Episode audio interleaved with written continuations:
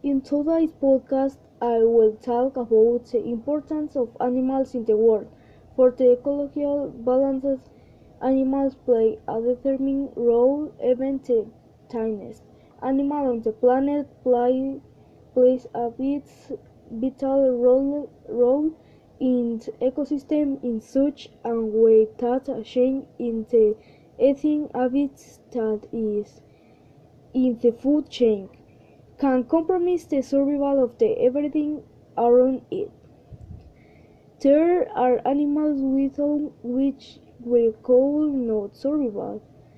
These are, according to experts, some of the animals that are essential for, for the survival of life on Earth.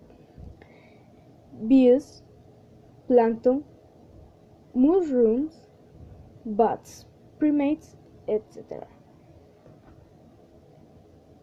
So, animals are very important in our life, so we must take care of them as much and we can because uh, you have just seen we call no life We told some animals and nature could some animals live if some species of animal becomes extinct since there is a food chain between the animals.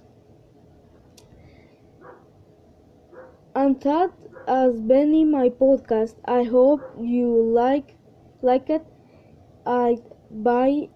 Uh, bye and nice afternoon.